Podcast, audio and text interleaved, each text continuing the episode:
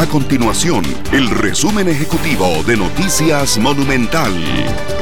La Asociación de Centros Educativos Privados ACEP pidió a sus afiliados mantener las reuniones con los padres de familia de forma virtual para el inicio del curso lectivo 2022.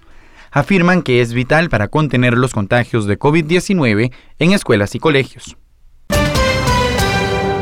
Los sindicatos del sector educación piden al Ministerio de Educación Pública resolver las más de 800 órdenes sanitarias que pesan contra centros educativos antes del inicio del curso lectivo 2022 el próximo 17 de febrero. El Ministerio de Educación Pública mantiene el inicio del curso lectivo presencial para casi 1.3 millones de estudiantes de primaria y secundaria.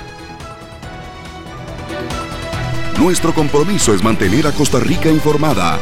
Esto fue el resumen ejecutivo de Noticias Monumental.